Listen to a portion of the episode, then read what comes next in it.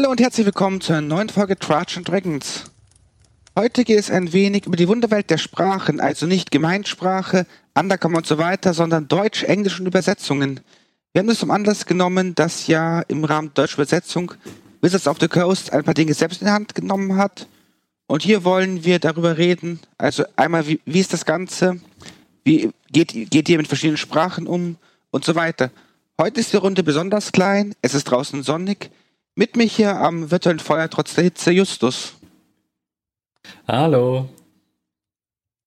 Genau, und ansonsten, ich bin JWC Alex Brum S. dessen.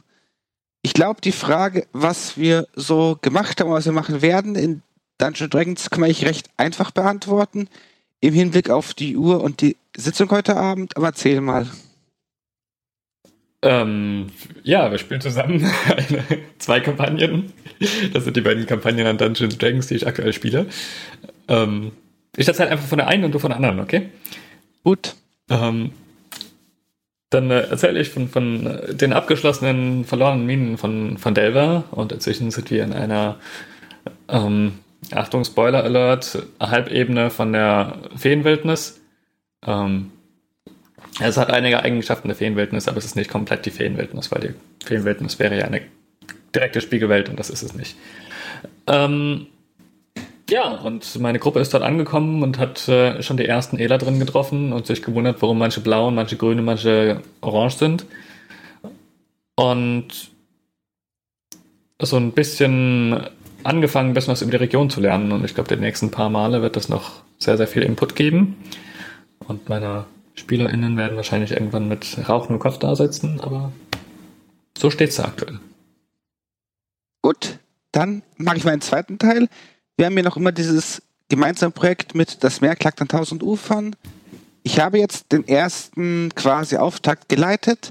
Ich werde jetzt dann, Justus wird dann das Ganze übernehmen. Ich kann endlich mal wieder was spielen. Aber gefühlt, ähm, einmal ist es auch so ein bisschen mit Meta. Wir müssen noch irgendwie schauen, wie wir dann jetzt den Staffelstab übergeben. Wahrscheinlich werde ich einfach irgendwo auf der Reise auftauchen mit meinem Charakter und ich werde das für mich ein wenig nutzen, um halt ein paar Zauber und so weiter auszuprobieren und zu balancen.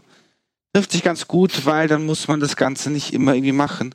Ansonsten, was irgendwie passiert ist, ist, die haben jetzt rausgefunden, die Gruppe, was es so alles gibt. Wir haben einen relativ langen Kampf gehabt, mal auf dem höheren Level 13, 14.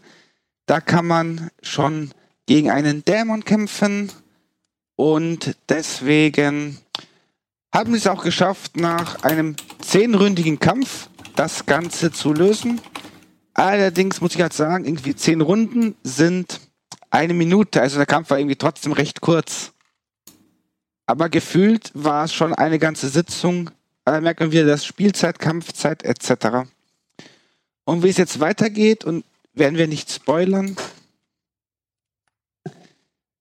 Genau, aber soweit dann zum Thema Wizards of the Coast bringt ja oder kündigt an, die Übersetzung selbst rauszubringen. Ich glaube, das Thema D&D auf Deutsch spielen zieht sich schon so lange, wie ich jetzt irgendwie die fünfte Edition spiele und das ist schon ein paar Jahre durch. Ich persönlich habe damals mit englischen Regelbüchern angefangen. Ich hatte auch immer wieder öfter englische Gruppen und irgendwie sah ich bisher nicht den Bedarf, als das Ganze Deutsch anzufangen und irgendwie dann saß ich auch in der Gruppe mit Justus das erste Mal. Die haben sich die deutschen Regelbücher gekauft, als es rauskam. Und das war ein wenig befremdlich und alle von Eulenbären sprachen und ich vom Eulbär. Aber ja, Justus zu dem Thema deutsche Besetzung, glaube ich, bist du besser am Puls als ich. Ja, ähm, vielleicht nochmal kurz im Vorhinein. Es wird vermutlich eine sehr chaotische Folge, weil wir es diesmal anders als sonst uns äh, vorher fast gar nicht über das Thema ausgetauscht haben, weil es relativ neu ist und wir werden auch schauen, wie lange wir, ähm, wie lange die Folge wird, weil wir einerseits, glaube ich, ein bisschen über diese, diese unternehmenspolitische Seite reden werden und dann über die Übersetzung selbst auch noch. Also kann sein, dass wir am Ende dann irgendwie ganz schnell Schluss machen und dann das Thema dann nochmal woanders aufrollen oder so. Ähm ja, ich gehöre zu den Leuten, ich spiele gerne auf Deutsch. Ähm und ich lese es auch gerne auf Deutsch. A, weil es meine Muttersprache ist und ich sprachliche Feinheiten dadurch selbst deutlich besser reinbringen kann. Und diese sprachlichen Feinheiten aber auch deutlich besser verstehe. Ähm, und es können Kleinigkeiten sein wie einzelne Wortnuancen, wodurch ich irgendwas zweideutig meinen kann, gerade zum Beispiel für so ein bisschen äh, ähm, schmierige Charaktere oder so, so, so ähm, Leute, die halt irgendwie in der Unterwelt unterwegs sind, also verbrecherische Unterwelt. Ähm, oder für Sprache, wie wir es letztes Mal ja auch hatten. Oder vorletztes Mal. Ähm, und andererseits aber auch vom Verstehen her, ähm, weil ich die Beschreibungen besser verstehe, ähm, weil ich mich besser in die Welt einfühlen kann. Und ich würde es behaupten, dass ich relativ gut Englisch spreche. Ähm, und aber es ist trotzdem so, es ist die Feinheiten sind einfach andere. Ähm, ich kann zum Beispiel auch einen, einen kleinen Akzent oder sowas besser reinbauen, weil ich weiß, grob, was deutsche Akzente und Dialekte nutzen oder wie das klingt und dann kann man sich so einzelne Sachen rausnehmen. Das kann ich im Englischen einfach nicht so gut. Und dann kommt halt mhm. natürlich dazu, dass ähm, dann kommen halt die Regelbegriffe. Und ich, es, es stört mich einfach immer, wenn, wenn wir dann plötzlich in der Welt ähm, ausschließlich englische Begriffe für Wesen in dieser Welt haben. Ähm, also mal einzelne Begriffe ähm, ist okay, habe ich kein Problem mit, weil also auch in unserer Welt bezeichnen wir manche Dinge mit Namen, die, die aus einer anderen Sprache kommen. Ähm, gerade zum Beispiel auch Nachnamen oder sowas oder Ortsnamen. Aber wir haben halt auch unsere eigenen Namen für Tiere. Und wenn dann plötzlich kommt, äh, ja, ich charge halt auf das Tier zu und äh, haus mit meiner Ex, ähm, dann, also das war jetzt natürlich ein bisschen übertrieben, aber das ist sowas, das stört mich einfach im Spiel. Habe ich lieber auf Deutsch. Mhm. Und wenn man es auf Deutsch hat, gerade wenn man auch einen deutschen Charakterbogen hat, dann fällt es einem einfacher. Ich glaube, dein Favorit ist noch immer, wenn man jetzt darauf rollt. das, ist eine andere Sache. ähm, das äh, bürgert sich ja so in der, in der Rollenspielszene ein. Ich glaube, das ist inzwischen ein Fachbegriff. Ähm, den Würfelrollen. Da habe ich immer das Bild von so einem Faster, das den Berg runterrollt und irgendwann Zahlen anzeigt. Nee, aber Spaß beiseite. Ich, für mich selbst irgendwie bin es auch, wie gesagt, gewohnt, irgendwie die englischen Begriffe fortzuführen. Für mich fühlt sich das trotzdem natürlich an. Klar, ich muss jetzt nicht irgendwie Begriffe wie wild mit dir schreiben, aber irgendwie Eulenbär ist immer Owlbear. Es, es klingt für mich wie quasi, es klingt für mich auch soweit natürlich. Ich glaube, da habe ich auch viel zu lang gemischtsprachig gespielt. Ich habe ja auch drei aktuell englische Runden. Mhm. Und deswegen muss man da schauen, wie man das macht. Und ich glaube, damit merke ich halt, wenn ich lange Englisch spiele, fehlen mir plötzlich auch fürs Deutsche wieder die Begriffe dafür. Und gerade bei Regeln und so weiter, wenn man irgendwie jetzt übersetzt die meisten deutschen Sachen, da findet man jetzt auch nichts irgendwie, was es halt gibt zum Thema Sage Advisors, zum Thema Rules as written etc. Das heißt, da ist man immer wieder übersetzen, was war jetzt der deutsche Begriff, wie ist der englische und ähnliches. Ja, wir haben jetzt im Chat gerade noch das Beispiel vom schaurigen Strahl, über den sich Leute gerne, ähm, gerne aufregen. Ähm, aber ich finde halt, also es gibt halt andere Konnotationen rein. Ähm, lassen wir vielleicht aber erstmal, bevor wir tief in das Thema, äh, was für Übersetzungen halten und warum wir was gut finden. Ich meine, jetzt haben wir unsere Grundposition dargestellt, aber lass vielleicht nochmal mhm. auf das relativ aktuelle Thema eingehen. Ähm, vielleicht machen wir einen kurzen Diskurs über Geschichte einer deutschen Übersetzung von Dungeons and Dragons. Ähm, ich meine, so weit kann ich auch nicht zurückgehen. Ich spiele ja auch erst seit der fünften Edition. Aber ich weiß, dass es in vorherigen Editionen auch schon von verschiedenen Verlagen Übersetzungen gab. Ähm, ich glaube, ab der, ab der zweiten hatte jede Edition eine Übersetzung, nicht immer alles. Ähm, auch da gab es ab und zu mal Probleme. Und dementsprechend gibt es auch teilweise unterschiedliche Begriffe. Also gerade das Lieblingsbeispiel der Backbär war mal der Käferbär, mal der Grottenschrat, mal es hat gab noch irgendwas anderes, was ich nicht, was gerade nicht, was mir gerade nicht einfällt. Ähm, Gleiches mit äh, Sorcerer, Wizard und äh, Warlock. Die wurden auch, da wurden auch gerne mal Begriffe durcheinander geschmissen und sowas. Ähm, Macht es natürlich auch nicht immer einfach, das dann entsprechend zuordnen zu können. Wobei ich behaupten würde, dass eine Person, die ein bisschen erfahren in D&D ist, dann auch anhand der Fähigkeit relativ schnell wieder zuordnen kann, was, was ist vom Gefühl her. Ähm, und die fünfte Edition war lange, lange Zeit, ähm, hatte keine Übersetzung, weil das bei der vierten wohl ziemliche Schwierigkeiten gab. Ähm, wollen wir gar nicht so genau drauf eingehen. Und dann etwa 2015 oder 16, um den Dreh rum muss das gewesen sein, ähm, kam dann plötzlich die Ankündigung, dass eine, ähm, ich glaube, es war eine britische Firma, Galeforce 9, ähm, die sogenannte internationale Lizenz von Dungeons Dragons übernimmt. Das heißt, die haben sich ähm, lokale Partner für die Übersetzung gesucht und für den Vertrieb haben aber den Druck und die Verhandlungen mit äh, Wizards of the Coast selbst gemacht. Ähm, was für die Übersetzenden hieß, dass sie halt immer diese, dieses doppelte Hürde hatten, weil es einerseits bei Gale Force 9 bestätigt werden musste, was sie, A, was sie haben wollen und B, wie die Übersetzungen sind. Und B, das Ganze dann auch nochmal zu äh, Wizards of the Coast ging. Und das zweite Problem war, dass in diesem Lizenzvertrag ähm, waren nur die Bücher mit enthalten. Also schon kleinere Zusatzbücher wie zum Beispiel der äh, Elemental Evils Companion Guide ähm, war da nicht mit einbegriffen. Ähm, alles mit, mit Teillizenzen, zum Beispiel ganzen Magic the Gathering Settings und sowas konnten auch nicht übersetzt werden. Ähm, und digitale Produkte natürlich erst recht nicht. Also wir haben Glück, dass wir überhaupt, das, also das, das hat auch, auch lange gedauert, dass, dass Ulysses, die, das, die die deutsche Lokalisierung gemacht haben, ähm, Ulysses Spiele, es hat lange gedauert, bis die überhaupt den Charakterbogen als PDF anbieten durften. Da haben sie lange mit, mit Wizards of the Coast hin und her geschrieben, soweit ich weiß, ähm, weil eben diese Lizenz keine digitalen Produkte äh, mit einschloss und auch ein Charakterbogen als PDF ein digitales Produkt ist.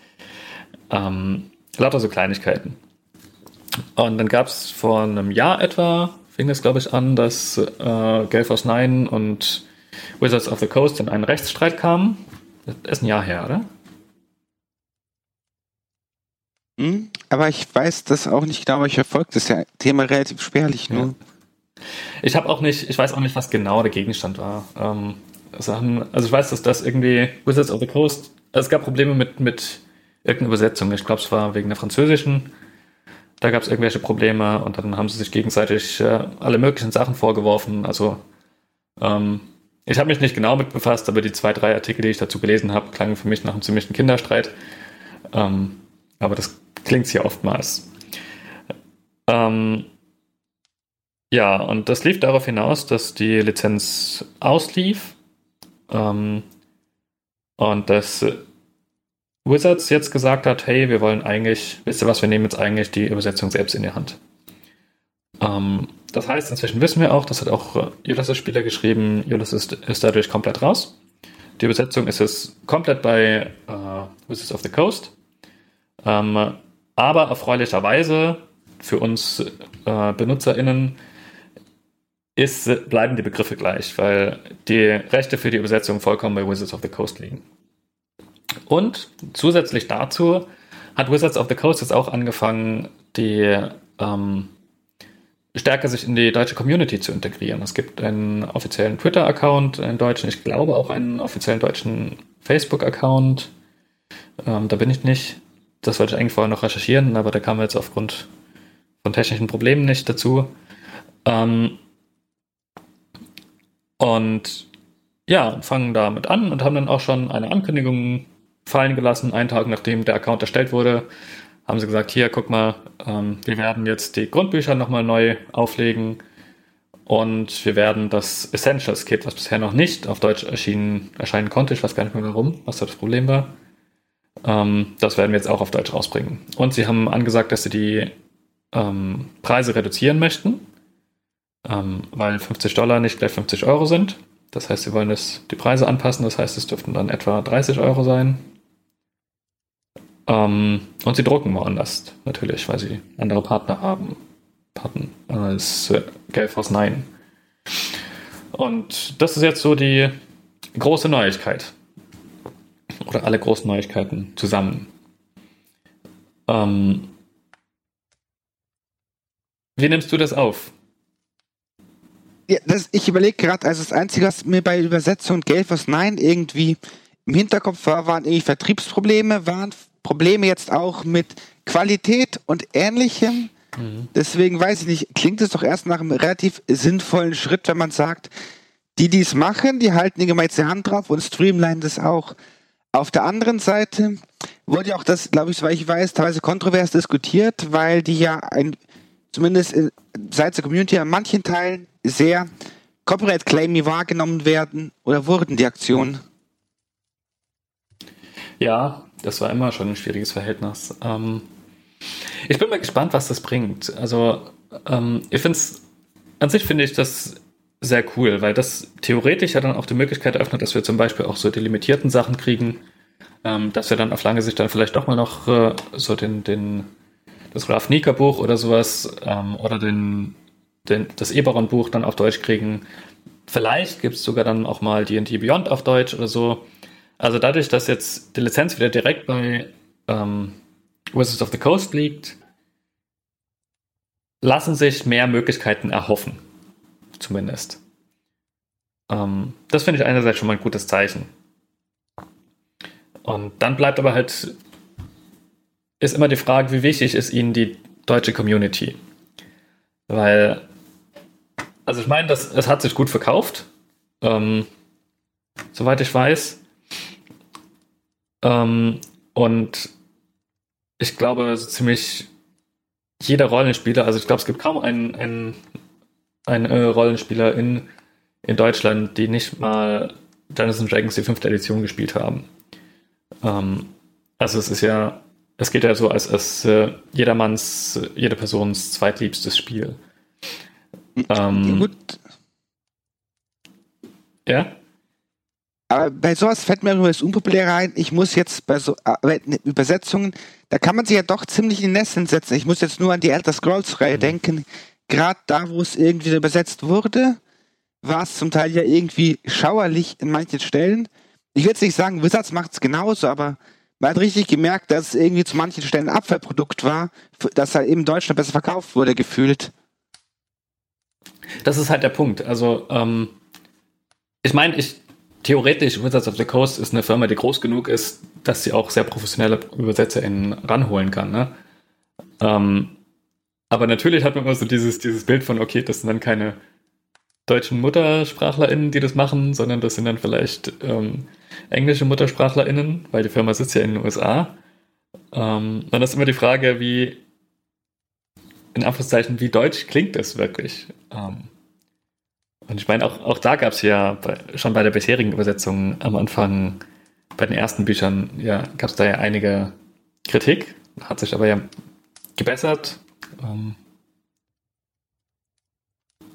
ja. Das ist, das ist die eine Sache. Und die andere Sache, die ich mir halt immer denke, also selbst wenn die gesamte deutsche Community ähm, Dungeons Dragons spielt, naja, äh, so verglichen mit einem US-amerikanischen Markt ist es halt trotzdem nicht viel, ne? Ja, das ist halt irgendwie die größte Frage bei den Sachen. Lohnt es sich dann irgendwann noch oder nicht? Ja. Und das ist halt das, was ich immer befürchte. Ähm, wenn man da. Wenn es direkt bei so einer großen Firma ist, die dann ja auch. Also ich meine, klar, auch, auch, auch andere deutsche Firmen müssen wirtschaftlich denken, so ist nicht. Aber ich glaube, bei den, bei den kleineren deutschen Rollenspielverlagen ist halt dann doch vielleicht doch ein bisschen mehr Herzblut drin als bei so einer Riesenfirma. Vielleicht. Witzigerweise, das weiß ich halt nicht. Wenn er jetzt sagt, vom wirtschaftlichen Risiko, ein gro eine große Struktur kann es auch viel besser gegenfinanzieren und auffangen. Wenn du jetzt irgendwie einen kleinen Verlag hast und der verzockt sich daran, dann ist halt diese Firma pleite. Das heißt, man wird es eventuell auch nicht machen. Mhm. Da wird man lieber bei bestehenden ja, Sachen bleiben oder bei den Nischen. Zum Beispiel, wenn ich jetzt dran denke, es gibt ja genug, denke ich mal, gut hier in dem deutschen Sprachraum gesetzte Systeme, die ihre Nische haben, die immer rauskommen wo man sagen kann, warum soll ich mich jetzt mit irgendwas Größerem verrennen, wo ich mit internationalen Lizenzen spreiten muss, wo ich immer ein Risiko habe, wo ich vielleicht Lizenzen auch nur auf vier Jahre befristet bekomme und danach neu verhandeln muss und da ist meine Arbeit weg. All das macht ja auch für einen kleineren Verlag der Risiken.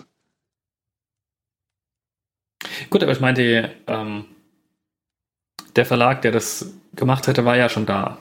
Ähm, und ja, ja, ich weiß nicht. Kann schon sein. Ich habe bei, bei Ulysses habe ich immer das Gefühl, dass sie auch viel auf ihre Community und auf die Rückmeldung hören. Und ich weiß nicht, wie groß da der, die Rückmeldung von der deutschen Community auf Wizards of the Coast ist. Ja, ist jetzt eine gute Frage. Ich meine, das ist ja dieses Community Management. Wie viel möchtest du denn beisteuern? Ja. Möchtest du es jetzt gerade, weil du hier irgendwie Fuß fassen möchtest, größer betreuen? Lässt es ja. ausfallen? Am Schluss ist ja auch viel Markenpolitik dahinter. Wie weit du das Ganze etablieren willst? Ich glaube, ja, da gibt es. Markenpolitik ist ein. Sorry, rede es aus. Ich sagte, ich glaube, da kann man ist jetzt sehr viel Glaskugel sehen und die ist ja noch sehr trüb. Weil ich glaube, ich habe ja. gefühlt und glaube auch, einerseits, dass die eine Fraktion, die komplett sagt, das wird irgendwie geil und andere sagt, mhm, yet another Gale for Nine Debakel. Ja, ja auf, auf jeden Fall. Ähm, wir spekulieren hier viel und hoffen hier viel und äh, es kann in alle Richtungen gehen. Es kann super cool werden. Es kann sein, dass, keine Ahnung, wir sehr stiefmütterlich behandelt werden jetzt und man trotzdem weiterhin am besten auf englische Produkte vertraut. Was ja ohnehin auch schon viele tun. Also ich, das, das muss ich ehrlich sagen, ich glaube nicht, dass jetzt plötzlich Leute anfangen, auf Deutsch, also sich die deutschen Sachen zu kaufen. Ich glaube, diejenigen, die ähm, jetzt das Zielpublikum sind, sind Leute, die also entweder so Leute wie ich, die es eben schon die, eh schon die deutsche Übersetzung immer genommen haben und jetzt eben eine weiteren Produkte kaufen. Und ich glaube, es sind Leute, die die Bücher noch nicht haben. Ähm, die mhm. werden, glaube ich, jetzt auch. Aber ich glaube nicht, dass jetzt, weil jetzt, weil jetzt plötzlich Wizards of the Coast das macht, es Leute gibt, die deswegen jetzt die Bücher nochmal auf Deutsch kaufen, wenn sie schon viele Bücher auf Englisch haben. Höchstens vielleicht noch ich, das Spielerhandbuch für die deutschen Begriffe ich muss halt sagen, ich hatte eine Zeit lang das Spieler, das Handbuch auf Deutsch mir auch gekauft damals und ich habe das dann mhm. auch recht zeitnah wieder verkauft, weil ich da überhaupt nichts anfangen konnte. Es hat halt nirgendwo reingepasst. Ich hatte schon mhm. damals eine sehr hohe Anzahl an Third-Party-Materials, Drittmittelmaterial, mhm. das irgendwie stört mich der Begriff gerade auch. Nee, und da passt das einfach nicht dazu, weil da muss ich die ganze Zeit mappen, was gibt es, was ist es und so weiter. Und ich sehe es halt bei Dungeons Dragons im Gegensatz zur DSA nicht, dass wir wahrscheinlich je ein rein deutsches System haben werden. Und da habe ich immer diese Bruchstellen. Und da vermeide ich lieber einmal komplett und mache eher im Erzählen halt das Ganze raus, als dann irgendwie mich mit den ganzen Sachen schon auf Regelebene rumzuärgern. Mhm. Wahrscheinlich ja, bin ich sein. halt überhaupt nicht Zielpublikum. Ja, ja ich meine, gut, du spielst halt auch auf Englisch, ne? Dementsprechend. Ähm, ja. Zumal, man muss halt auch sagen, ähm, es gibt ja auch einfach die geniale Website dnddeutsch.de ist, glaube ich, einfach nur, ähm, die auch viele, viele, also das ist eine Community-Website, muss man dazu sagen. Ähm, und da stehen nicht viele Leute dahinter. Ähm, anfangs war es nur eine Person, ich weiß nicht, ob es inzwischen mehr sind. Ähm, so oder so wird da eine super, super Arbeit geleistet, das kann man mal hervorheben. Da gibt es einen Übersetzer, da gibt es eine Übersicht über deutsche Abenteuer, da gibt es gab sogar deutsche Namensgeneratoren und sowas. Also richtig, richtig viele ist inzwischen drin. Ähm, ja. Das kann man auch nutzen, allein schon für die Begriffe und so. Ähm, ja, ich habe den Faden verloren, irgendwas wollte ich noch sagen. Ja, was mich aber erstaunt hatte zum Beispiel, war, ähm, als dieser, dieser Twitter-Post kam, ähm, von wegen hier, wir sind jetzt, wir betreuen jetzt die deutsche Community, was ich auch schon lustig finde, weil die offensichtlich aus den USA aus betreut wird und dadurch eine leichte Zeitverschiebung ist. Also die Posts sind für uns immer sehr spät abends, ich glaube um 10 Uhr oder so kamen die beiden Posts. Ähm, und die waren halt, für dort waren die, glaube ich, irgendwann vormittags oder so. ähm, Genau, da gab es einige Kommentare drunter, von wegen, oh ja, geil, jetzt endlich ähm, D&D auf Deutsch. Was mich so ein bisschen verwundert hat, weil ich mich gefragt habe, wo die Leute die letzten fünf Jahre waren. Weil es gab es ja schon auf Deutsch. Aber offensichtlich gibt es immer noch eine große Gruppe an Menschen, die das nicht mitbekommen hat.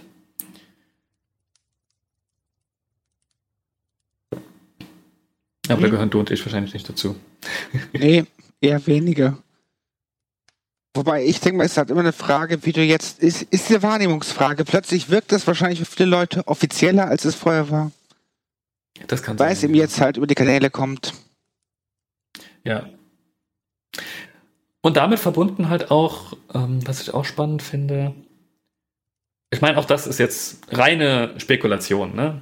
Aber die fünfte Edition ist ja unter anderem so erfolgreich, weil sie durch Streams und sowas eine super, weil sie super medienwirksam ist. Ähm, und ich meine, es gibt ja auch den ein oder anderen größeren deutschen Stream. Es gibt Streams, die, also nicht nur Streams, auch YouTube-Channels und Podcasts und sonst was. Ähm, und so eine Frage und oder Hoffnung, die ich mir gerade so ein bisschen stelle, ist auch, dass auch da was offiziell promoted wird. Mhm. Wenn nicht sogar ein offizieller deutscher D&D Twitch-Channel oder sowas, ähm, die vielleicht auch die eine oder andere eigene Sache machen.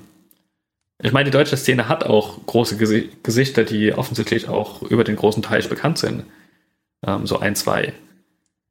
Ähm, aber das ist eine Sache, die ich spannend fände ich denke mal, gerade da kann es interessant werden, wenn man die irgendwie auch ein bisschen mehr einbindet und promotet, weil ich denke mal, es gibt, die Hoffnung ist, dass es dem ganzen deutschen D&D nochmal einen Schub gibt, weil irgendwie, ja. irgendjemand hat mal zu mir gesagt, DSA ist die deutsche Antwort auf englisches Rollenspiel. Mitsamt des Regelwerks. Ja, so schon sehr deutsch, ja. mhm. Genau, und vielleicht erhofft man sich da auch besser reinzukommen etc. Ja. Ah, mal böse gefragt, gibt es DSA-Streams? Ja, ja, ja, die gibt's schon. Ähm, also selbst abgesehen von den von Ulysses Streams selbst, habe ich auch schon ein, zwei andere gesehen. Ähm, wobei die deutsche, ich kann nie einschätzen, wie Let's Play-affin die deutsche Szene wirklich ist. Ähm, irgendwie gibt es immer wieder welche, aber die haben dann meistens zweistellige Zuschauerzahlen. Höchstens dann irgendwie mhm. mal bei den großen Cons, irgendwie so Conspiracy oder ähm, die Nordcon Online oder so. Ich weiß nicht, was noch alles an, an Online-Cons gab. Also online jetzt, weil durch Corona war halt gerade viel online. Dadurch habe ich es mitbekommen, weil ich vorher nicht so der Con-Gänger war. Ähm, da gab es ja schon ein paar Streams, aber ich weiß nicht, ich weiß nicht, wie gut, wie das einzuschätzen ist. Keine Ahnung. Ähm, ich, ich schaue ein, zwei halt D&D-Streams zu. Ich, ich schaue ein, zwei D&D-Streams zu, weil ich die Personen halbwegs kenne und mag. Zum Beispiel bei Melredor, beim Sandro schaue ich ab und zu mal vorbei oder mhm. ähm, ja. Mich kannst du zum Beispiel mit, den, die, mit dem ganzen Streaming jagen. Also ich kann da, kommt überhaupt nicht, ja. nicht klar. Ich finde es langweilig, deswegen ich, weiß ich nicht mal, wie die großen englischsprachigen sind. Also die englischsprachigen, die sind, die sind ordentlich. Das ist gerade Critical Role. Ich, ich kenne keine Zahlen, aber ich, ich glaube, was es ganz gut verdeutlicht ist, ähm, die haben ja versucht, oder sie machen ja eine, äh, ähm, ähm, eine animierte Szene, eine, eine Zeichen, Zeichentrickserie ähm, aus ihrem, ich weiß nicht was genau zu ihrem Setting, ich weiß nicht, ob da, wahrscheinlich kommen auch Charaktere aus ihrem Spiel hervor. Ähm, ich habe das auch nur am Rande mitbekommen, also schreibt uns in die Kommentare, wenn ich das Blödsinn erzähle. Aber die hatten, ich glaube, die hatten für, für, für ihre Serie, die haben das gecrowdfundet und hatten, glaube ich, ich glaube, es war eine halbe Million, die sie ähm, angesetzt hatten, die sie brauchen. Und es war innerhalb von einem Tag finanziert und die sind weit, weit, weit darüber hinaus gekommen. Ähm, also so, dass sie, ich glaube, inzwischen drei Staffeln machen oder sich was alles an Bonusmaterial und sonst was. Also das ist, das ist verdammt medienwirksam, äh, gerade in den USA. Gerade die Englisch, gut, die, Ähm, ich weiß nicht, was, was heißt gerade in den USA, weil die englischsprachigen Sachen laufen halt weltweit. Und das ist, glaube ich, der entscheidende Unterschied zur deutschen Szene. Die deutschen Sachen laufen halt deutschlandweit. Ähm, ja gut, Dach ist halt kleiner. Also gewissermaßen auch weltweit, aber so viele Menschen gibt es auf der Welt nicht, die Deutsch reden, ne? Genau. Also abschließendes Fazit zu dem Thema. Man darf gespannt sein. Bleibt abzuwarten, was es bringt. ähm, wer weiß, vielleicht kriegen wir ja irgendwann mal eine offizielle Unterstützung oder so. Ähm, nein, glaube ich nicht. Äh, sind wir jetzt auch nicht so drauf aus. du, du, meinst, du meinst die deutsche. Nee, wieso? Ich denke mal, jetzt mal nicht hier auf das Stream besprochen. Ich habe das wir eher auf die deutsche Szene besprochen. Ich finde es ganz gut, wenn das irgendwie offiziell mal ein wenig näher heran wird, einfach mal um zu sehen, wie es wird, weil bisher, glaube ich, war einfach dieses der, der, der Dachraum eh eher mhm. stiefmütterlich behandelt, egal von welchem englischsprachigen System. Das war nicht nur bei dem größten Dungeon Dragons so, das war bei allen anderen so. Wenn man Glück hat, fällt was ab. Und jetzt, wenn ich mal irgendwie rollenspielmäßig gesamt sehe, ich fände es schon schön, wenn auch andere Publisher das irgendwie so anders nehmen würden, um dann ein wenig mehr die deutschen Sachen vorzubringen. Vielleicht zeigt sich der Anhalt des Großen, dass auch kleinere Geschäftsmodelle Aber sich da muss ich sagen, könnten. da kommt es tatsächlich stark auf die, auf die jeweiligen Publisher an ähm, und wie, wie eng die mit den deutschen Publishern befreundet sind und da zusammenarbeiten. Also es gibt ja auch einige Spiele, bei denen es ja funktioniert, dass die deutschen Sachen zeitgleich mit den englischen Sachen rauskommen. Und das ist zum Beispiel, das ist zum Beispiel auch eine Sache, die ich mir jetzt eigentlich erhoffe, wenn Wizards of the Coast es selbst macht, weil dann bleibt es firmenintern. Ähm, ob das kommen wird, weiß ich nicht. Ich mhm. meine, noch müssen wir ganz eh noch ein paar Produkte aufzuholen. Ähm, aber zum Beispiel. Mhm. Ansonsten. Also zum Beispiel, ja. den Eindruck habe ich zum Beispiel von der World of Darkness, dass es da sehr gut funktioniert und bei Pathfinder auf jeden Fall auch. Ähm, da habe ich das Gefühl, läuft die Kooperation sehr gut. World of Darkness ja, ja, gibt es auch auf Deutsch. Zumindest die Old World of Darkness, bei der neuen Aber das nicht. Newer Das weiß ich nicht, keine Ahnung. Okay, gut, weil ich, ich spiele New World of Darkness und habe überlegt, kenne ich da irgendein deutsches Regelwerk zu? Aber da ist auch wieder so, alle haben die englischsprachige weg, weil sie auf Englisch gespielt haben. Ergo ja. spiele ich jetzt World of Darkness natürlich auch wieder im Denglisch. Wobei ich finde, bevor wir weiter über Vertriebsstrategien spekulieren, ich muss sagen, wenn mein Glaskugel funktionieren würde, würde ich jetzt entweder Aktien kaufen oder verkaufen und sagen, ja, das war eine richtige Entscheidung. Aber leider ist irgendwie Foresight nicht mein Spezialskill. Aber deswegen, lass uns mal in eine andere Richtung schauen. Spielstil mit mehr Mehrsprachigkeit. Wenn halt die Würfel nicht nur rollen, sondern auch geworfen werden. Was aus meiner Sicht genauso seltsam ja, klingt. werfen ist Deutsch. Würfel werfen heißt, du kriegst dann den Schädel. nee, Würfel werfen heißt sie hinzuwerfen. Das ist. Würfel wirft man. Und Bälle rollt man. Man würfelt Würfel.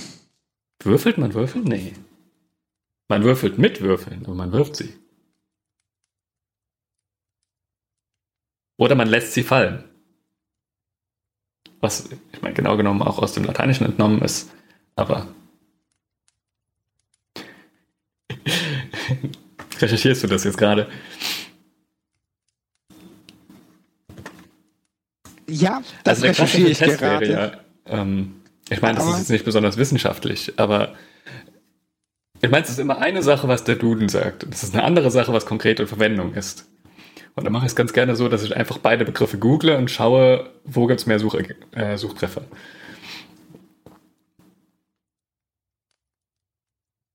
Ich habe hier aufgrund von Text Mining so einen deutschen Korpora, aber ich krieg gerade die das Ganze auch nicht zusammengedreht, um quasi ein bisschen um Häufigkeit zu zählen. Deswegen lasse ich es jetzt einfach. Python muss ja doch noch ein bisschen mehr lernen für solche Sachen. Aber egal. Ja, ich glaube, wir haben da komplett unterschiedliche Herangehensweisen. Du bist ja eher eine Person, die komplett ja. gerne alles übersetzt. Nee, ich, ich übersetze am liebsten alles. Ähm, ja, wie gesagt, weil also viele sagen, Leute sagen ja zum Beispiel, hey, das sind nur Regelbegriffe. Das Problem ist aber, dass es einige Begriffe gibt, das sind diese Mischbegriffe sind, ähm, die man auch im Spiel als Charakter verwendet. Beispielsweise Zaubernamen. Ähm, so, ja, also, wenn ihr wollt, könnte ich inscriben. Jetzt wieder als doofe denk denkliche Variante. Ähm, ich weiß nicht mehr auf Anhieb, was das deutsche Wort für Scrying wäre. Beobachten? Ausspionieren? Dorfen? Vermutlich.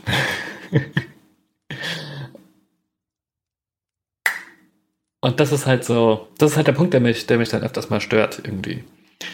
Ähm, was mich so ein bisschen, was mich gedanklich irritiert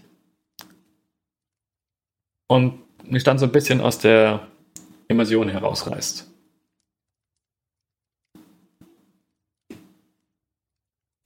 Hm. Also ich finde es, jetzt bleiben wir, mal grad, na, bleiben wir mal bei Zaubern. Ich finde es da immer schwierig, wenn die Leute quasi sagen, ich scrye. Ja, schön, aber du bist Kleriker. Du hast da eine Schüssel mit Wasser, du rührst da rum und dann kannst du mir auf der Metaebene gerne sagen, dass du das bei Scrying wirkst. Aber das, was für mich die Mission ausmacht, ist, wie man beschreibt, mit diesem Wasserschüssel rumrührt. Mhm. Oder wenn ich es mechanisch abhandeln will, sage ich gut, ich caste das bei Scrying. Aber gibt es auch genauso mechanisch die Antwort. Ja. Da ist ja für mich kein, ist es quasi jetzt kein Rollenspiel, sondern es ist einfach mechanische Abhandlung, weil es schnell gehen muss. In der Vorbesprechung, so nach dem Motto, meine, meine Charaktere, sie besprechen, was sie tun. Und dann sagt der eine, ich könnte scryen. Ja, ja, ja, aber das ist quasi für mich auch jetzt kein In-Charakter spiel mir so bin ich auf der Metaebene drüber. Ich bespreche, was meine Charaktere machen und plane es taktisch als spielende Person. Aber siehst du. Da erwarte ich, und das hätte ich auch gerne, ich weiß selbst, dass ich selten mache, aber ein wenig mehr ja. ausgespielt, das Ganze. Ja, genau, das ist halt der Punkt, wo ich, wo ich denke, das kann man sehr schön ausspielen, finde ich immer. Ich meine, wir kommen jetzt ein bisschen vom Thema ab, aber wir machen es jetzt trotzdem. Ähm, das ist eine Sache, die ich eigentlich auch ganz gerne ausspiele, weil du dann auch die Reaktionen der Charaktere zu den Plänen hinzubieten kannst. Also wenn ich einen ich meine, das Beispiel aus World of Darkness, aber das finde ich jetzt sehr schön. Ähm, da spiele ich einen Charakter, der ist nicht gerne alleine. Also er hat wirklich den Nachteil, ähm, der, er braucht immer eine, eine andere Person mit dabei. Wenn nicht, dann habe ich Würfelnachteil. So. Und das spiele ich auch gerne aus. Und jetzt auf Metaebene, ich hätte, ich fände es kein also für mich wäre es nicht schlimm, wenn der Charakter alleine wäre. Ich nehme auch gerne den Bonus, äh, den, den Malus in Kauf, um das auch auszuspielen. Aber der Charakter würde einem Plan, bei dem er alleine irgendwo hin muss, nur sehr ungern zustimmen. Und genau das ist ein Punkt, den ich weshalb ich gerne die Planung ausspiele. Und wenn. Ich meine, gerade World of Darkness ist halt aus meiner Sicht auch schwierig. Ich sage, so, ich habe Danger Sense. das passt einfach nicht in das, in das Narrativ von diesem Spiel. Da muss man doch was sagen, irgendwie, ich, ich habe das Gefühl, ja. irgendwas passt hier nicht. Ignorance, ganz hinten ich ein dumpfes Dröhnen, das muss ich irgendwie ausspielen. Weil er macht die Metaebene den Horror kaputt. Da ist Dungeons and Dragons einfach im Setting viel, viel verzeihender.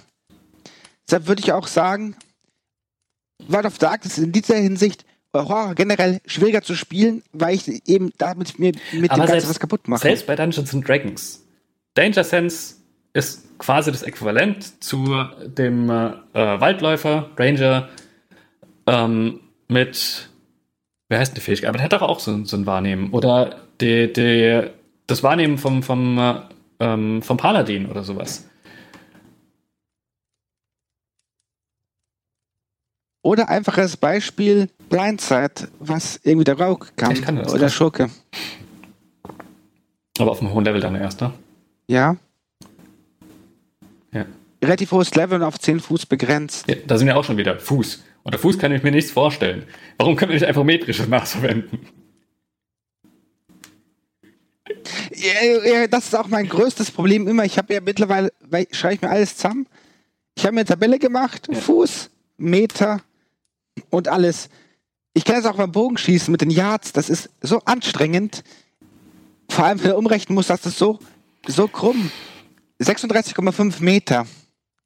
Was ist das jetzt zum Vorstellen? Gut, aber ich meine, da, da geht es ja dann nicht um die, auf die genaue Meteranzahl. Also ob das jetzt, also bei, ob das bei 56 Meter jetzt ein halber Meter mehr oder weniger ist, oder meinetwegen auch drei Meter mehr oder weniger, macht keinen großen Unterschied. Weil, also auch mal ganz ehrlich, wenn ich einen Feuerball zaubere, dann wird der selten eine ja, wobei bei Feuerballen vielleicht schon. also wenn man, wenn, man weiß, so, so, so ein ich sehe gerade die Magie so fahren und nach irgendwie, nach genau der Fußanzahl ja, also weg. Bei, bei einem Blitz oder sowas wird das doch nicht passieren, weißt du? Ähm, der, der sieht doch dann nicht, oder unserem schönen, schaurigen Strahl, der, der ist doch da nicht genau, ich weiß, wie weit der, wie weit der reicht, aber das ist, über, über die Reichweite machen, machen doch die paar Zentimeter keinen Fuß, Unterschied. Also, die 36. So, und dann runde ich halt ein bisschen und dann, also, die, die Zahlen dafür, die Reichweiten oder sowas, ähm, die sind ja auch relativ willkürlich gewählt. Das hat Balancing technische Gründe, das hat sicherlich wenige äh, realweltliche Gründe, zumal es Magie ist. Ähm, dass es so ist, das heißt, natürlich muss ich das auch für, für das metrische System irgendwie ein bisschen balancen, aber ich glaube, da macht dann die 20 Zentimeter, damit ich es umrechne und eine handliche Zahl habe, dann auch keinen großen Unterschied. am Ende des Tages gibt es ja Nahkampf und drei Reichweiten. Irgendwie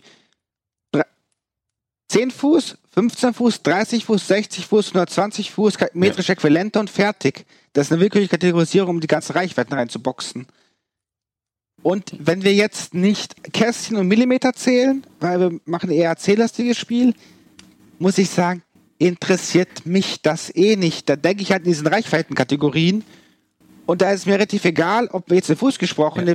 zwischen 25 und 35 Fuß, wenn es irgendwie passt, von der, vom Setting, wie ich es beschreiben habe, sage ich gut, du triffst. Und wenn es halt, wenn ich es auf Kästchen zeichne, dann 60 Fuß gewesen sind, so what? Genau, und wenn ich mit Kästchen spiele, dann sind es eh fünf Kästchen. Dann weiß ich, ich kann mich sechs Kästchen bewegen, es sei denn, ich bin Gnome oder Halblängen oder Zwerg, beim Zwerg weiß gerade nicht, dann kann ich mich halt nur fünf Kästchen bewegen. Ähm, das, da sehe ich nicht so das Problem. Deswegen, das, also das ist zum Beispiel ein weiterer Grund, weshalb ich gerne auch eine deutsche Übersetzung habe. Gerade bei Abenteuern oder bei Setting-Beschreibungen oder sowas. Ähm, weil da einfach ein metrisches System drin ist. Hier kommt der einzige Punkt, wo ich wirklich merke, dass ich im Englischen Probleme habe mit den Maßeinheiten. Fuß, Zoll, Inch, schlag mich tot. Ich kann mir die nicht vorstellen. Ich muss die umrechnen. Und das ist das, wo ich Probleme habe ich leite ja Rise of the Drown, mhm. mache ich komplett in Englisch, da beschreibe ich auch in Englisch, wie es ist. Das geht alles, aber es heißt irgendwie, the bridge is 220 feet long and it's 10 feet deep, the water. Muss ich überlegen, wie ich, muss ich überlegen, wie das jetzt wirklich ist. Wie tief dieser 10 Foot, ist es jetzt 10 Meter Tiefe im Fluss? Nein. Ja. 10 Fuß sind halt einfach, wie viel? 4 Fuß. Ja. Drei nee. Meter. Ach, zehn, zehn Fuß, ja. ja zehn genau. Fuß. Drei Drittel. Zehn Fuß sind drei Meter. Drei, ja, so, so ähnlich. Aber dann kann ich diesen Fluss nicht als Tosen und Rauschen und so weiter beschreiben, weil mit drei Meter ist relativ schnell Ende an dem, was das Wasser kann. Es ist tief, ja. Aber es ist jetzt nicht mehr so ganz gefährlich, wie wenn es zehn Meter tief der Fluss ist. Mhm. Der ist viel kleiner. Ja. Ja, das ist, und und da fehlt mir genau, das, das ist halt Gefühl. der Punkt. Ähm, also da geht es halt dann um die Vorstellungskraft einfach.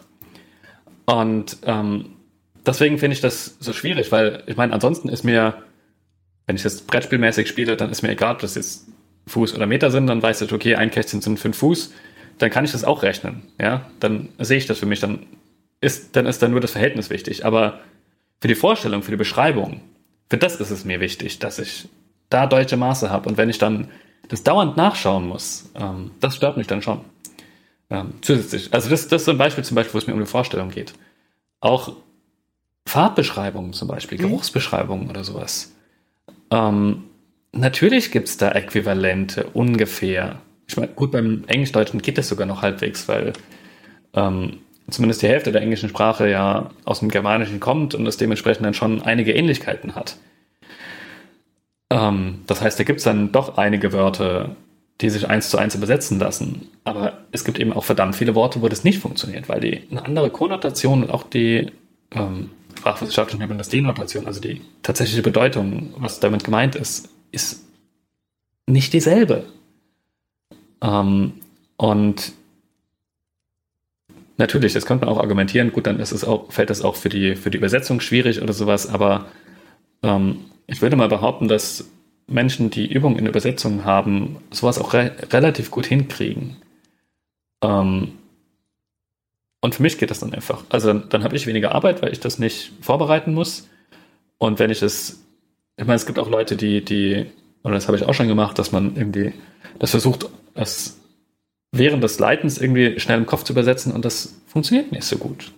Da habe ich Schwierigkeiten, mir das vorzustellen. Einfach. Ähm.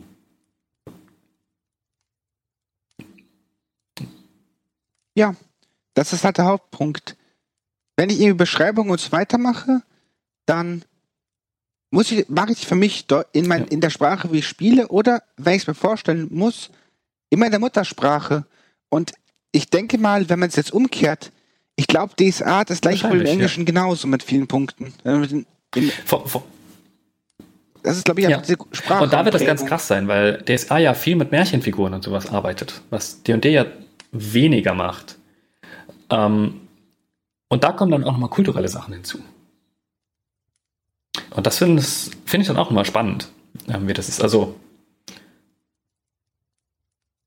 es ist, ich will nicht sagen, dass es in der Originalsprache zwangsläufig besser ist, aber es ist anders. Und ich habe es einfach gerne in meiner Sprache, damit ich meine Referenzen verwenden kann, die ich verstehe, die meine SpielerInnen hoffentlich auch verstehen, weil sie sich ungefähr in einem ähnlichen Kulturraum bewegen wie ich. Ähm, das macht es mir einfacher. Mhm. Und deswegen bin ich auch der Meinung, dass man das Übersetzung dementsprechend auch ein bisschen Freiraum braucht und das nicht eins zu eins übersetzen kann.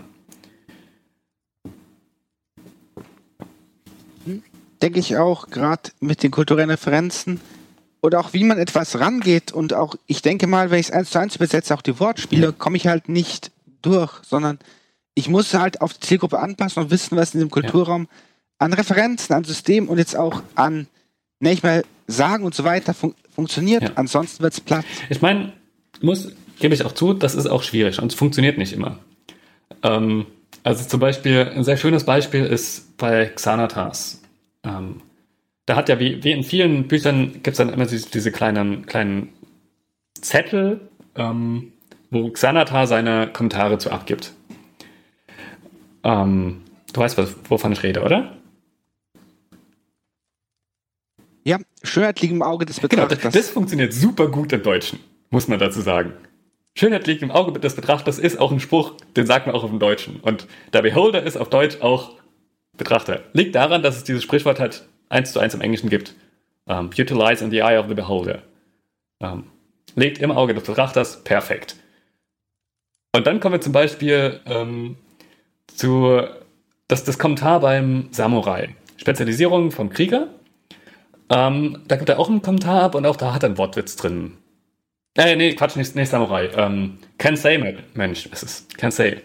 Und das im Englischen der, der ich weiß gar nicht mehr, was, was die Frage, also es ist so, so, so ein Frage-Antwort-Witz, so ein, so ein Wortwitz.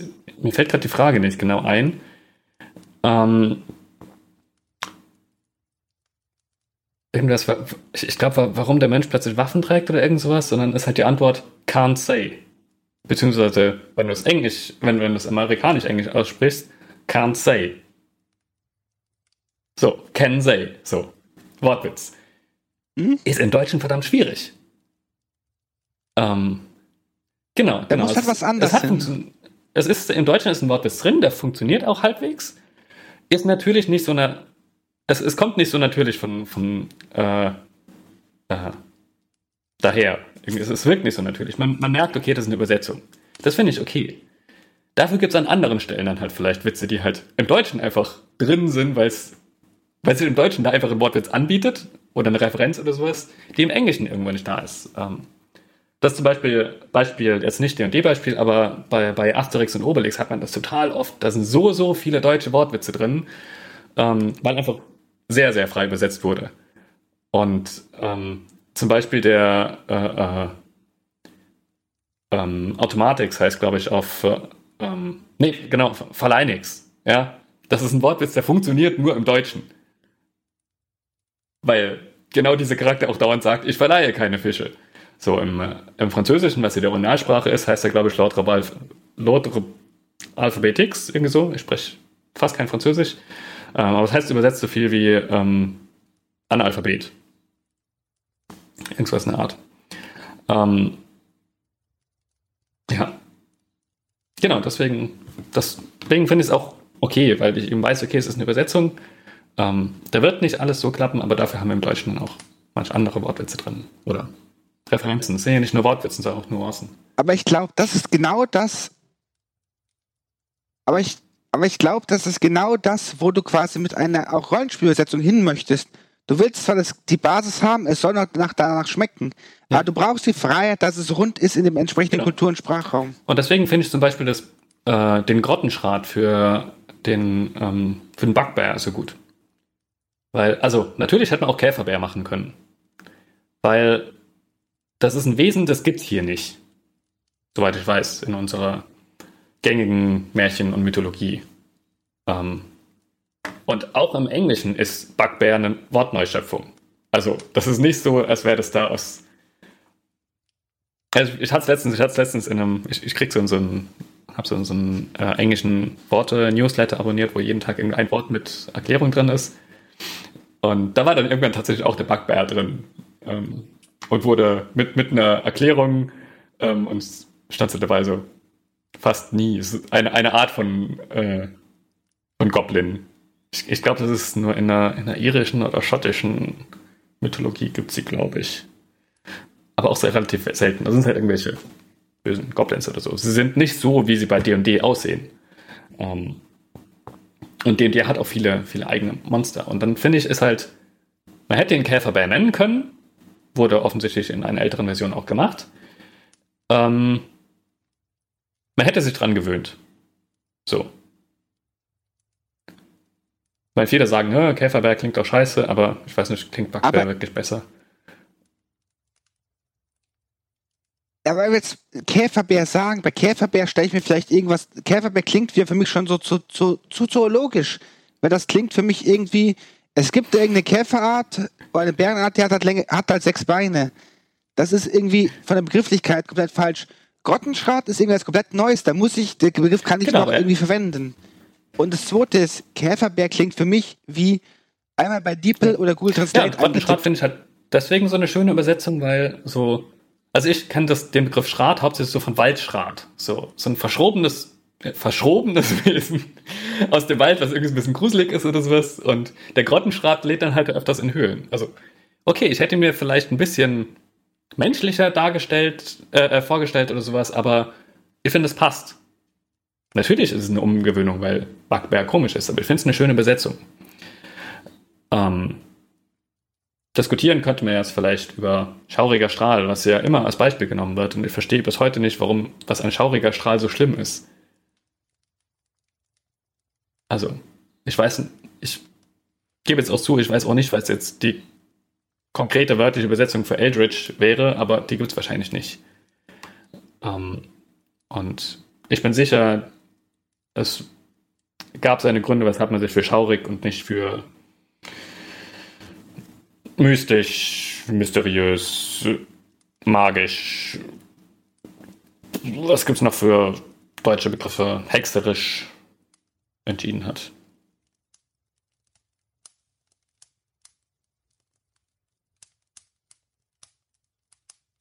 Diese Macht im ja, Hintergrund, das, das die halt irgendwas gewährt, du weißt halt nicht wo es, du kannst sie irgendwie anrufen. Machen. Was heißt Abstriche passiert machen? Du musst halt überlegen, was, was passt dann halbwegs, was fängt so dieses Gefühl ein.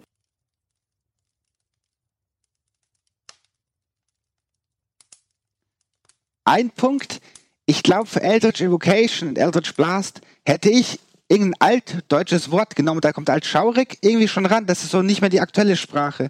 Weil das diese mythischen Geister packt erinnern im Hintergrund, die es Zweiter Punkt, über den oft gestritten wird. Vielleicht, ich glaube, vielleicht war dieser Bruch auch bewusst. Ich weiß es nicht. Was hältst du davon?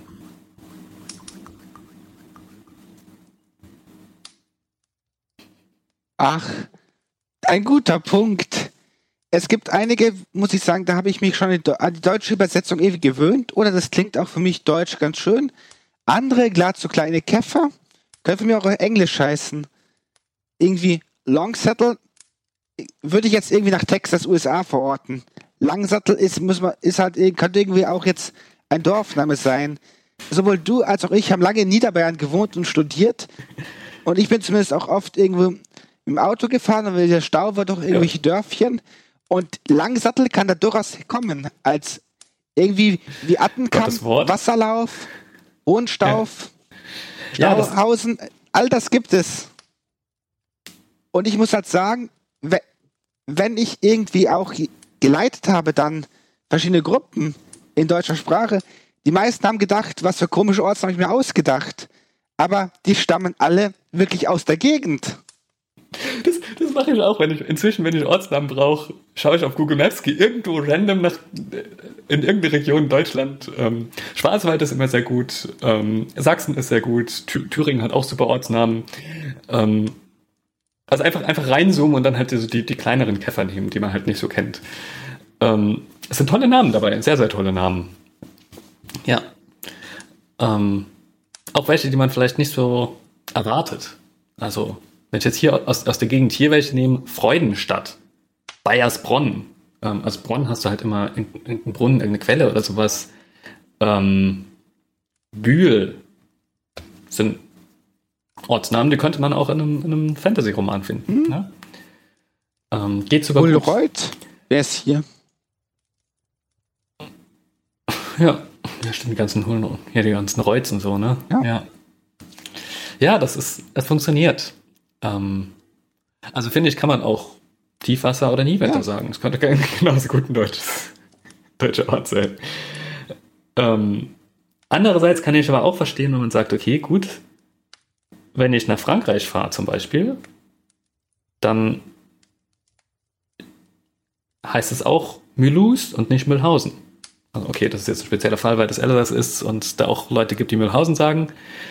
Ähm, aber da würde ich halt auch die fremdsprachlichen Namen nehmen. Ne? Und so könnte man das theoretisch ja auch aufs Rollenspiel übertragen ich glaube, so mache ich das zum Teil auch, wenn ich irgendwelche Orte habe, wo die Gruppe seltener ist. Dann wiederum nehme ich eher die englischen. Mhm. Wenn es irgendwie Heimatsachen sind, nehme ich irgendwie Gemeinsprache-Sachen wie Niewinter, Tiefwasser. Aber wenn es einmal nach Iceman's Dale geht, geht es nach Iceman's Dale. Ja, so eine Art mache ich es auch. Also ich denke mir dann immer, wenn es so um diese zivilisierteren Reiche geht oder die geordneteren Reiche. Also ich meine, die Schwertküste ist ja wild. Aber wenn man zum Beispiel so nach Cormure oder sowas in die Richtung geht, ähm, dann nehme ich gerne auch anderssprachige Namen. Also Cormure ist bei mir zum Beispiel immer Englisch. So. Die Moonshine Islands, da schaue ich dann immer nach altirischen Sachen oder schottischen oder sowas. Ähm, weil die auch kulturell so ein bisschen ans Keltische angelehnt sind. Das nutze ich tatsächlich dann auch, ja ein paar Sachen, muss ich sagen, übersetze ich jetzt irgendwie gar nicht mehr. Baldur's Gate. Baldur's Tor ist irgendwie aufgrund des Computerspiels irgendwie passt einfach nicht, weil es, glaube ich, so verankert ist schon, dass es quasi eingedeutscht ist, wenn man es zynisch ausdrücken möchte. Und ich finde bei anderen. Was ich aber faszinierend hm? finde, weil ich meine, ich habe es nur angespielt, weil äh, ich zu jung für das Spiel bin und es als ich, als ich da angespielt habe, waren mir acht Charaktere gleichzeitig zu steuern, war ich einfach überfordert mit. Ähm, vor allem mit der ungewohnten Art der Steuerung. Aber soweit ich mich entsinne, hieß es da drin auch Baldur's Tor. Nur das Spiel ist halt unter hm, Baldur's Gate genau. bekannt. Der Titel. Und ansonsten, ich denke mal hier, es gibt halt Ortsnamen, die gar nicht funktionieren, auch wenn sie weiter weg sind. Zum Beispiel Wood of the Sharp Thief. Das irgendwie, da, da, da nimmt es vielleicht im ganzen Ort das Setting raus, wenn man es wenn man es jetzt nicht irgendwie übersetzt in Richtung, was es dann auch ist, keine Ahnung, Schafzahnwald, muss ich schauen, wie ich da wäre. Wald der scharfen Zähne. Es kommt drauf an, wie, also ich finde immer, scharfen Zähne, das klingt immer so, das, das klingt schon wieder ein bisschen mystischer, so, so ein bisschen genau, genau, genau, und auf der anderen Seite zum Beispiel Darkhold, Dunkelfest, da klappt es auch irgendwie total gut. Das einfach im Deutschen, zumindest für Leute, die sind viel mhm. besser funktioniert. Auf der anderen Seite, Candlekeep, finde ich, aufgrund des Settings des Ortes, der muss exotisch klingen. Und wenn der jetzt irgendwie Kerzenfeste oder so auf Deutsch heißen würde, bei dem Annahmen, würde ich den quasi durchaus auf Englisch lassen, weil einfach das, diesen sprachlichen Kontrast diesen Ort viel weiter hervorhebt. Und da sind wir aber dann halt schon wieder bei diesem kulturellen Ding. Weil für uns ist es so dieses Exotische und für uns ist Candlekeep Candlekeep. Das klingt so, das, das soll so ein bisschen andersweltig klingen. Aber für einen englischen MuttersprachlerInnen ist es ja vollkommen egal. Für die ist Candlekeep Candlekeep und das ist das, was für uns Kerzenfester und Kerzenfester mhm. wäre. Und da, da, da würde ich sagen, da finde ich dieses Mehrsprachigkeit durchaus einfach, weil es diesen Aspekt hervorhebt, besser als jetzt, wenn es irgendwie komplett übersetzt wäre. Gleiches. Gut, aber ich meine, das kannst du dann ja auch ja. auswählen. Also das, ich meine, das ist halt eine Gewohnheitssache. Ja. ja.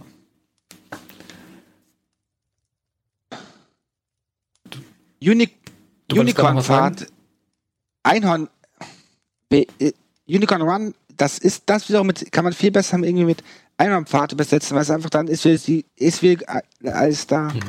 Ich glaube, ich habe mir über die, meine D&D Broadcast relativ viel einfach so an quasi eine Overlay zur Karte gemacht, was wie, wie aus meiner Sicht sinnvoll ist. Und das ziehe ich halt durch und vielleicht mhm. präge ich dabei auch die eine oder andere Gruppe. Ja. ja, das Wichtige ist halt, dass es einheitlich bleibt. Und bei so großen Orten wie Tiefwasser oder sowas, die öfters vorkommen, gerade wenn man auch bei unterschiedlichen SpielleiterInnen spielt, dann gewöhnt man sich dran. Und man, also wenn jemand Neverwinter sagt, dann weiß ich, was gemeint ist. Wenn jemand Niewinter sagt, dann weiß ich auch, was er gemeint ist. Und ich sage halt lieber Niewinter, weil das für mich schön reinpasst und ich Niewinter auch gerade eigentlich auch ein sehr schönes Wort finde. Ähm, Tiefwasser habe hab ich mich so dran gewöhnt. Ähm, einige Leute sagen ja auch wassertief. Ähm, finde ich nicht so schön. Ich finde Tiefwasser schöner, aber auch wassertief könnte passen. Also könnte ich mir auch durchaus finden für einen Ortsnamen. So ein kleines Dorf, so direkt neben so einem total flachen Tümpel, wassertief, könnte ich mir sehr gut vorstellen. Aber für mich heißt es Tiefwasser. Ähm, ja, aber ich respektiere auch die andere Seite. Ich finde es nur, also ich weiß, dass Leute es anders sehen, dass für Leute Tiefwasser total abstrus klingt. Ähm, man muss halt nur, was mich an der Diskussion oft stört, ist, dass immer so, das hat immer so diesen Nimbus von ich bin richtig und so wie ich es mache, das ist so gehört's und alle anderen sind falsch und böse und schlecht und ähm, das ist doch objektiv schlecht und sowas. Ähm, das stört mich dann immer daran, muss ich sagen. Hm? Weil das ist halt, so oder so macht man Kompromisse. Ich muss halt sagen, bei solchen Sachen finde ich gerade, wenn man es übersetzt, Absolutheitsanspruch schwierig, weil diese Leute sind halt nicht Autorität. Selbst wenn du es nicht übersetzt. Also, wenn ich, wenn ich etwas nicht übersetze, dann habe ich halt den Fall, dass Leute das lesen müssen. Leute, die den kulturellen und den sprachlichen Hintergrund nicht haben, ähm, also wie gesagt, ich würde, ich würde behaupten, dass ich ein relativ gutes Englisch spreche und auch viel verstehe. Auch wenn ihr gemerkt habt, ich, ich habe nicht die direkten Übersetzungen da, sondern ich habe halt zu englischen Begriffen englische Bilder. Oder was heißt englische Bilder? Aber ich habe halt Bilder im Kopf oder Konzepte oder sowas. Ähm, ich tue mir tatsächlich verdammt schwer, Sachen eins zu eins zu übersetzen, dann immer, gerade wenn es um einzelne Worte geht. Aber selbst mir, als jemand, der halbwegs gutes Englisch, also der zumindest im deutschen Durchschnitt ziemlich gutes Englisch spricht. Ich weiß, es gibt Leute, die sprechen Deutsch besser als ich, so ist nicht. Ähm, aber selbst mir fällt das schwer, alles dauerhaft auf Englisch zu machen. Und das ist halt dann auch ein, ähm, ein Risiko oder ein, nenne ich Risiko, es fällt mir das deutsche Wort nicht ein dazu, ähm, Trade-off. Abwägung. Eine Abwägung, genau die ich, die ich treffen muss im äh, Deutschen. Auch da wieder ist nicht eins zu eins Übersetzung, aber es passt in dem Fall. Ähm, wie ich dann auch mit meinen anderen Mitspielenden umgehe, wie das für die ist, was ich am Tisch mache. Ähm, wir sind halt alles keine englischen Muttersprachler und dadurch müssen wir uns überlegen, wie wir es machen. Und dementsprechend gibt es kein richtig und kein falsch. Und ich, hm, ich merke auch selbst, wenn ich mit englisch muttersprachigen Personen spiele, ich komme nicht ran an deren Erzählstil, Worldbuilding und so weiter. Bei mir klingt das immer wie ein schlechter Sechstklass Schulaufsatz, beschreibe ein englisches Fantasy-Abenteuer. Mir fehlen einfach die Begrifflichkeiten. Ja, ja gerade bei Fantasy-Sachen. Weil das ja oft, ich es angesprochen habe im Grottenschrat, das sind ja, das verwendet man ja nicht in der Alltagssprache. So, das lernt man ja auch nirgendwo. Das lernst du, wenn du viele englische Streams schaust, Bücher liest, Filme schaust, was auch immer. Wobei selbst, selbst da, weil mhm. so beschreibende Worte hast du eigentlich hauptsächlich im Rollenspiel. In Filmen so ja nicht so. Also mir ist auf Anhieb kein Film einschauen, wo Eldridge vorkommt. In einem Buch vielleicht. Bisschen Cthulhu vielleicht, da kommt das alles. Kann sein, ja. ja, genau. Gibt es noch was Wichtiges, was wir noch sagen müssen zur Übersetzung? Ich kann nur jedem. Ich glaube, wir haben das Thema relativ. Bitte? Ja, nee, es, ist, es passt eher in mein, mein Abschlussfazit. Wird ein Appell an alle. Okay, nee, ich glaube, also ich glaube, bei dieser Besetzung ist sehr viel Geschmackssache. Ja. Ich glaube, das Wichtigste ist halt hier, es gibt kein richtig und falsch. Letztendlich muss schauen, wie es für Gruppe funktioniert. Ja. Und solange jetzt die Leute irgendwie nicht auf die Autorität bei der Übersetzung pochen, ist es wirklich alles machbar. Ein so hierzu, in Rise of the Drow gibt es ein, ein Volk, das würde man im Deutschen Vic Mordere aussprechen. Und da hat man halt gefragt, die, die Person, die das eigentlich diese Kultur entwickelt hat, wie spricht man es aus? Vic Mordir, Vic Morder, Vic Mordir und alles Mögliche. Als Antwort kam, naja, ich habe das erschaffen. Aber jetzt, wie du es aussprichst und nennen möchtest, deinem Setting ist deine Entscheidung. Ja. Hier ist das Konzept. Ich würde es ja Vic Morder aussprechen, aber was immer jetzt in dein ganzes Stil passt. Oh, das, das ist eine, eine Sache, die man vielleicht noch anmerken kann. Wie ist das mit elfischen Namen und sowas? Gut, ich meine, elfisch, elfisch geht noch, weil da haben wir zum Beispiel einen, da sind wir auch sehr Herr der Ringe geprägt und der, der englische Sprachraum auch und dementsprechend verbindet man auch im Deutschen ungefähr den gleichen Klang mit Elfen wie im Englischen. Aber zum Beispiel bei Zwergen oder sowas. Der Feuerclan, äh, Feuerschild-Clan. Ist es dann der Fire Shield Clan? Ist es der Fire Shield Clan? Oh, ja, siehst du, mein schottischer Akzent ist beschissen. ja. Ah, da kommt ein Bereich, ich total problematisch finde bei Besetzungen, weil ich denke, ich muss es irgendeinem Kulturraum zuschreiben, der es wahrscheinlich überhaupt nicht ist. Ja. Aber alle denken das dran. Ja, ja, ja. ja. Ich meine, Zwerge irisch oder russisch etc. Schottisch, Für mich klingt das alles falsch. Es gibt keine Entsprechung. Ja, das, das stimmt. Akzente sind der nächste Punkt. Der haben wir noch gar nicht angesprochen. Den können wir auch noch mal kurz abklappern. Weil im Englischen wird ja verdammt viel mit Akzenten gearbeitet. Was auch ein bisschen daran liegt, dass man halt sowohl ähm, britische als auch US-amerikanische Produktionen hat, die sich weltweit verbreiten. Ähm, die selbst ein bisschen unterschiedliche Sprache haben und die nutzen es auch. Also wenn ihr mal, ich, ich muss gerade dran denken, wie wir, wir in, in einer Übersetzungsaufgabe, wo, wo, wir wirklich transkribieren mussten vom Englischen, und zwar mit die Aufgabe erkennt, ähm, welcher der Sprechenden Englisch, also wer, von den Sprechenden British English spricht und welcher der Sprechenden American English spricht. Und ich meine, auch da sind, sind es ja auch immer gewisse Bilder, die immer verbunden werden mit dieser Art der Sprache. Also das, das British English, das klingt ja ein bisschen mehr so ein bisschen hochnäsiger. So, das sind ja Bilder, die man damit verbindet. Ähm, und einfach als, als Hörinput zu dieser Aufgabe wurde einfach Star Wars genommen.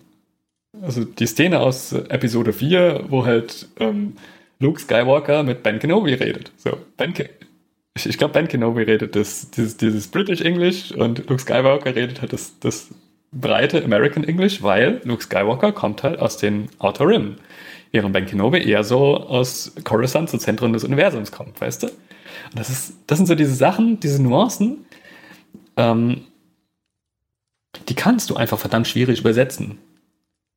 Weil im Deutschen andere Akzente bestehen und andere Akzente genutzt werden und anders gesehen werden. Ähm, und ich muss sagen, ich fände es mal spannend, wenn im Deutschen Akzente und Dialekte mehr genutzt werden würden es wäre wahrscheinlich eine verdammte Umgewöhnung. Also, ich weiß nicht, wie oft ich schon mit Leuten philosophiert habe und gesagt habe, stellt euch mal vor, die Zwerge würden durchgängig Sächsisch reden. Oder Bayerisch. Oder ich weiß nicht was. Vielleicht auch irgendwie Alemannisch, weil da hast du ja auch so eine bergige Region, so ähm, ähm, Schwarzwald und sowas. Die meisten Leute werden total irritiert.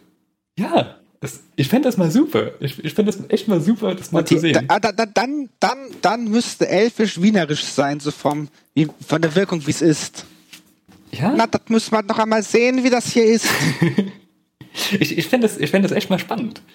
Ähm, ist halt schwierig, dann auch Leute zu finden, die das auch entsprechend können. Also, ich meine, ich kann mir zwar einzelne sprachliche Stilmittel, also, keine Ahnung, wenn ich zum Beispiel in Sächs, n- versuche, es sächsisch nachzumachen, habe ich immer das Gefühl, dass die aus, dass die den Mund so ein bisschen verschieben, dass, ähm, ja, dass die halt aus, aus einem A und einem O ein Ö machen. Und dann klingt dann das, das halt alles so ein bisschen, der, also mein, mein, mein Unterkiefer ist jetzt gerade so ein bisschen zur Seite geschoben, damit ich diese ganzen gefühlt schiefen, äh, die, diese ganzen schiefen äh, äh, Laute hinkriege. Und wahrscheinlich ist es gar kein gutes äh, äh, Sächsisch, aber für mich als ungebildeten Nicht-Sachsen klingt das halt sehr.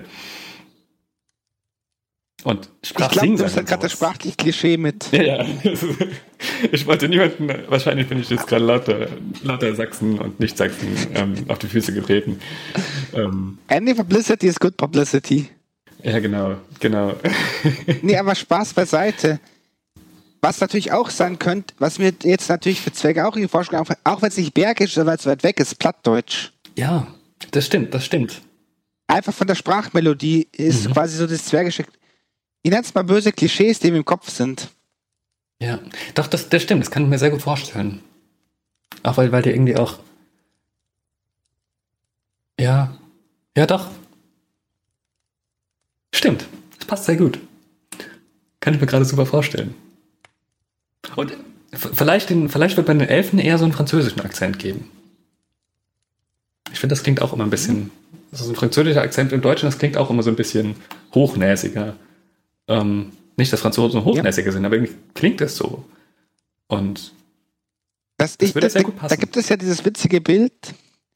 Da, da gibt es ja die, zu Sprachen, wie die wahrgenommen werden, ja irgendwie total lustige irgendwie Internetkultur zu. ja, Mit dem Liebeserklärung, wo auf allen Sprachen ist, dann kommt irgendwie Deutsch und Russisch, wo sie einfach zu Leute anbrüllen.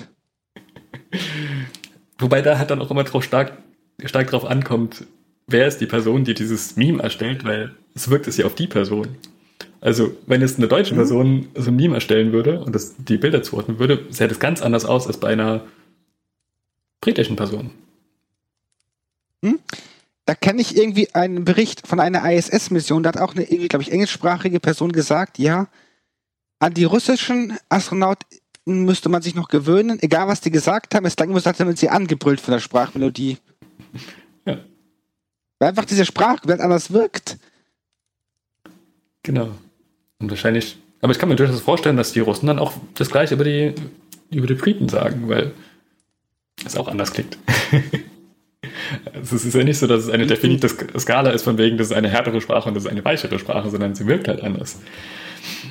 Und das liegt ja nicht nur an, den, an der Aussprache von den einzelnen Lauten, sondern es liegt ja auch an Melodie, an wie sehr man Worte verbindet. Also Deutsch wirkt ja zum Beispiel deshalb so hart immer, weil wir immer eine Pause zwischen den Worten machen. Ähm, wobei du im Englischen die Worte direkt verbindest. Ähm, also ganz, ganz krass finde ich immer, dass das machen einige Briten, heutzutage nicht mehr ganz so oft, aber wenn die zwei Vokale nebeneinander haben, also zum Beispiel Idea of, dann machen die manchmal ein R rein. Idea of. Weil das flüssiger wird dadurch. Für die Hm, Einfache. Und da frage ich mich das erste Mal, wo das, die, wo das Reh ist. Idea of, ja, genau. ich meine, das Andererseits ist das aus- typische irgendwie Deutsche dann Idea of something. Genau, genau. Das ist halt das. Aber, aber es klingt halt eine Idee von etwas. So rum klingt es doch total gut. Ja. Genau, das sind halt Sachen, mit denen könnte man auch spielen. Ähm, das ist irgendwie in der deutschen Kultur nicht so, wird nicht so gemacht. Also auch Film und Fernsehen da. Ich meine, wie gesagt, im, im Englischen ist es ganz normal, dass der Zwerg einen schottischen Akzent hat. Und das ist festgelegt. Der Zwerg hat, Zwerg hat einen schottischen Akzent. Piraten haben einen bestimmten Akzent. Die haben dieses Arr. Ähm, für den ist es ganz klar, wie die reden. Das hat man im Deutschen nicht so. Finde ich auch mal spannend.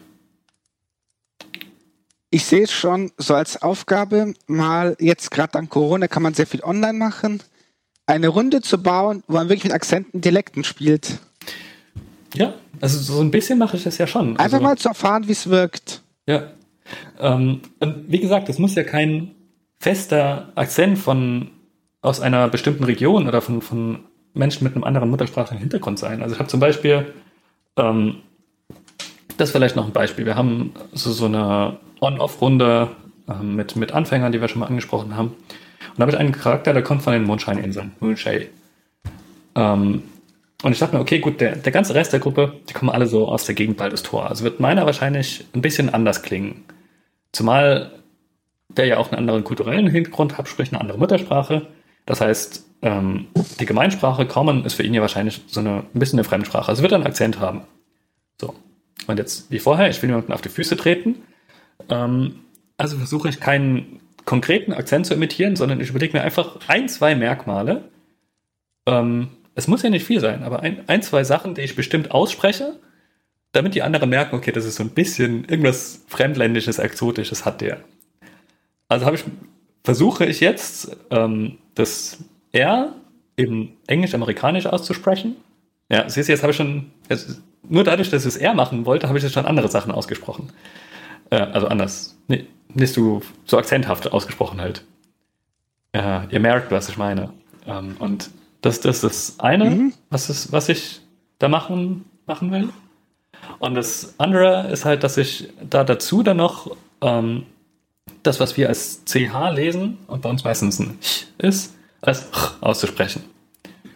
Das kenne ich halt vom äh, so aus, aus Südost, also Süd, Südwestdeutschland, ähm, so das Alemannische, ähm, kurz vor der, vor der äh, Schweizer Grenze. Und das probiere ich halt, äh, da probiere ich halt einzu, einzubauen, einfach um dem so ein bisschen fremdlichen Touch zu geben. Und das kann man gerne mal, kann ich nur ermutigen, macht sowas mehr. So, jetzt haben wir wahrscheinlich wieder anderthalb Stunden gesprochen fast und können langsam zum Ende kommen. Genau. Aber über so Sprachkonstruktionen, da sollten wir uns vielleicht mal in größerer Runde unterhalten, weil ich glaube, da können wir nochmal wirklich mal ein paar Einblicke nehmen und geben. Da will ich auf jeden Fall dabei ja. sein. hm? Aber ja, dann würde ich sagen, kommen wir zum Schluss. Hast du noch abschließende Worte, nachdem ich so geäußert hast, äh, mit Akzent? Ja, ich wollte vorher noch irgendeinen Appell bringen, ne? aber mir ist es leider entfallen, was es war. ähm, ja, was ich auf jeden Fall sagen kann, nochmal abschließend, Leute, ähm, macht nichts schlecht, weil sich jemand anderes anders für eine Übersetzung entschieden hat. Versucht einfach es zu verstehen, ähm, redet ergebnisoffen darüber, sagt nicht absolut, das ist besser, das ist schlecht, sagt, das klingt für mich so und so und deswegen mag ich es weniger. Ähm, weil, also gerade, gerade wenn man sagt, das klingt für mich so und so, da kann, lässt sich viel aus dem Weg räumen. Und versucht halt so die gängigen Übersetzungen und englischen Begriffe oder sowas auf beiden Seiten zu lernen, damit man weiß, worüber man spricht. Ähm, auch wenn eine andere Person andere Begrifflichkeiten verwendet. Genau. Und ansonsten, wie gesagt, ich bin Fan von deutscher Sprache und weil ich auch Deutsch eine sehr schöne, sehr Sprache mit sehr vielen Worten finde. Und seid ermutigt, auch mal Akzente oder Dialekte oder einzelne Elemente daraus zu verwenden. Finde ich immer sehr schön. Hm? Genau, und vielen Dank. Wo findet man dich so im Internet, Justus? Ach so, ja, genau. Äh, ich bin Justus, Justior, Justisimos. Nee, nicht Justisimos. Ähm, Justior auf Twitter. Auf, äh, Im Tunnelorn-Forum bin ich ab und zu mal unterwegs, in letzter Zeit wieder mehr. Ähm, ähm, natürlich im, im, Discord bin ich unterwegs. Ab und zu mal sieht man mich auch, mich auch auf Twitch. Das streame ich zwar nicht, aber man kann meinen Namen in Chats von mehreren Channeln lesen, zum Beispiel bei Mailred Ohr. Ähm, oder in letzter Zeit schaue ich viele Wölfe oder und Otter und wer auf Twitch unterwegs ist, wird wissen, was ich meine. Genau, da kann man meinen Namen ab und zu mal lesen. Und das bin ich. Ähm, der Twitter-Handle ist allerdings at justmoon, weil es noch mein alter Nickname ist und man das irgendwie nicht ändern kann. Zumindest habe ich es noch nicht herausgefunden, wie. Ja. Vielen da Dank. gibt es Magie für. Ja, genau. Genau. Ich bin das JWC Alex. Man findet mich quasi unter diesem Nick bei Twitter, bei Twitch, auf verschiedenen Discord-Channels zu verschiedenen Themen. Im Prinzip relativ häufig und auch die alten Jugendsünden. Kein Aufruf zu googeln, ich kann löschen. Ansonsten, mein Schlussappell, ich habe eigentlich keins. Es ist Sprache, Sprache ist dynamisch, spielt mit Sprache. Und es gibt einfach kein richtig und falsch. Es gibt nur Gefällt mir, gefällt mir weniger. Und Ansonsten. Ja. Red, aus, ich will schon ja, wieder ansetzen, das? das ist nicht gut, sonst sitzen wir noch mal zwei Stunden da. Ansonsten, vielen Dank fürs Zuhören. Ihr findet uns auf trachanddragons.de, bei Twitch, wenn wir streamen, bei Spotify, bei iTunes, auf den anderen Podcasts. Und auch ansonsten, wenn ihr jetzt gedacht habt, hey, ich möchte mal auch mal mitdiskutieren. Schreibt uns an. Wir freuen uns auch immer um neue Stimmen hier in dieser Runde. Aktuell ist aufgrund von persönlichen Gründen leider ein wegen der Besetzung eingeschlafen und dieses Format lebt eigentlich von verschiedenen Meinungen.